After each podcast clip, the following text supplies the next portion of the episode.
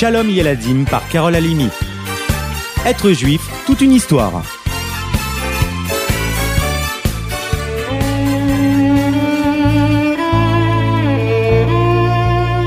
C'est aujourd'hui le premier jour du mois de Av, Rosh Chodesh Menachem Av. C'est ce jour-là qu'Aaron à Cohen, le frère de Moshe Rabbeinu, quitta ce monde. Il fut le premier grand prêtre. C'est à lui que revenait la grande responsabilité d'allumer la menorah, de brûler les encens, les sacrifices aussi, le service de Yom Kippour. Ainsi, Aaron représentait le peuple juif à chaque instant. C'est pour cela qu'il poursuivait la paix, sans arrêt. Nos sages nous enseignent que la menorah représente le peuple d'Israël. Chaque branche est une façon différente de s'attacher à la Torah. Et toutes les flammes sont là pour éclairer vers l'extérieur du tabernacle. Aaron fut donc le premier qui mérita d'allumer le grand chandelier, afin d'illuminer le monde. Et ce n'est pas un hasard, car il était un homme de paix.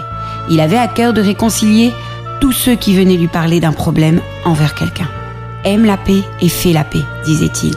Il savait trouver les mots justes pour adoucir les cœurs. Il savait aussi garder sa langue de certains mots qui pourraient blesser. En cette période des trois semaines, plus encore maintenant que nous entrons dans le mois de Av, nous devons nous aussi rechercher la paix et poursuivre la paix.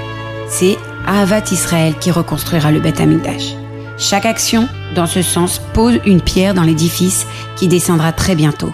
Le Baal Shem Tov, dont nous avons déjà parlé, rappelez-vous, a dévoilé la Chassidoute et s'est rapproché des Juifs les plus simples afin de nous aider à comprendre ce qu'Hachem attend vraiment de nous. Il nous enseigna de ne pas différencier un Juif simple d'un Juif qui a étudié. Quel qu'il soit, il renferme une parcelle divine et c'est ainsi qu'il faut le voir. Écoutez un peu cette histoire. Sur la place du marché, ce jour-là, un attroupement écoutait attentivement l'histoire que le rabbi Israël Baal racontait. Tous restaient là, buvant ces mots, imprégnés de la lumière qui émanait du tzaddik. Soudain, il s'arrêta. Son regard se porta au loin sur le pauvre porteur, Zvi, qui passait par là. Tous les yeux se tournèrent alors, et une série de moqueries commença. Zvi, comment vont tes chèvres? Va vite, elles t'attendent pour la traite. ah, Zvi, comme tu es drôle avec tes sandales de paille et tes vêtements usés. Mais où vas-tu donc, Zvi? Zvi restait calme, le visage souriant et bon. Bonjour, les amis, répondit-il sans se vexer. Que Dieu vous bénisse, je vous aime, mes frères.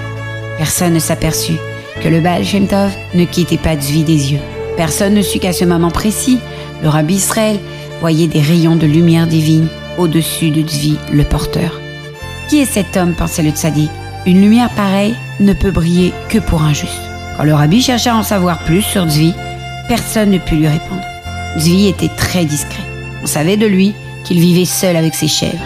Sa femme n'était plus de ce monde. Ses fils étaient à la yeshiva. Les gens du village se moquaient de lui et l'appelaient Zvi la chèvre.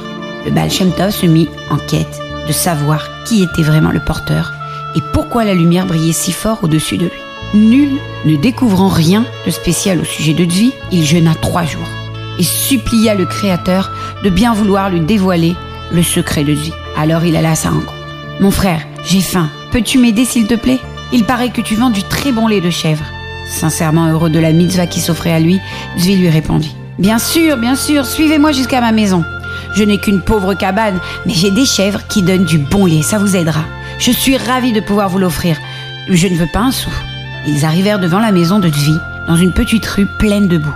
La maison, aux fenêtres abîmées et aux toits percés, sentait une odeur de lait fraîchement trait. À peine Zvi ouvrit la porte que quatre chèvres heureuses bondirent sur lui.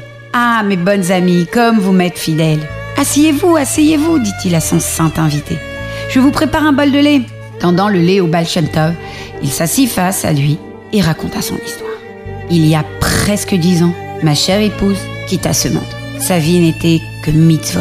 Chaque jour, elle aidait les pauvres. Elle s'occupait des femmes qui venaient d'accoucher et préparait des repas pour les malades, obligés de rester au lit. Son seul souci était de faire le bien autour d'elle.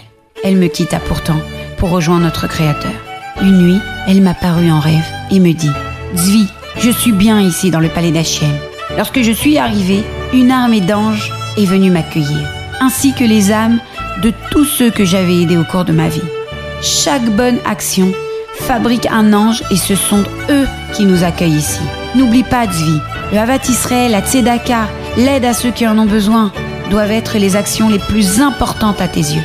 À mon réveil, je repensais à mon rêve et je vendis tout ce que j'avais afin de pouvoir acheter des chèvres qui me donneront du bon lait. Je voulais consacrer tout ce lait à nourrir les pauvres, les enfants et les malades. Le Baal Shem Tov écoutait émerveillé. Ce n'est pas tout, reprit Zvi. J'ai de nouveau rêvé de ma femme hier. Elle m'a dit, Zvi, écoute, demain, tu pourrais rencontrer un pauvre au marché.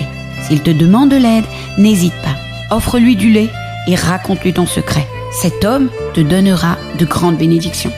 Rabbi Israël Baal avait compris d'où venait ce rayon de lumière au-dessus de Zvi.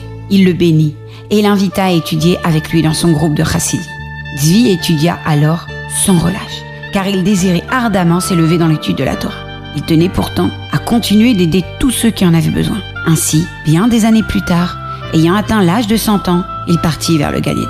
Il paraît que de très nombreux anges vinrent l'accueillir et le guider joyeusement auprès des tzadikim.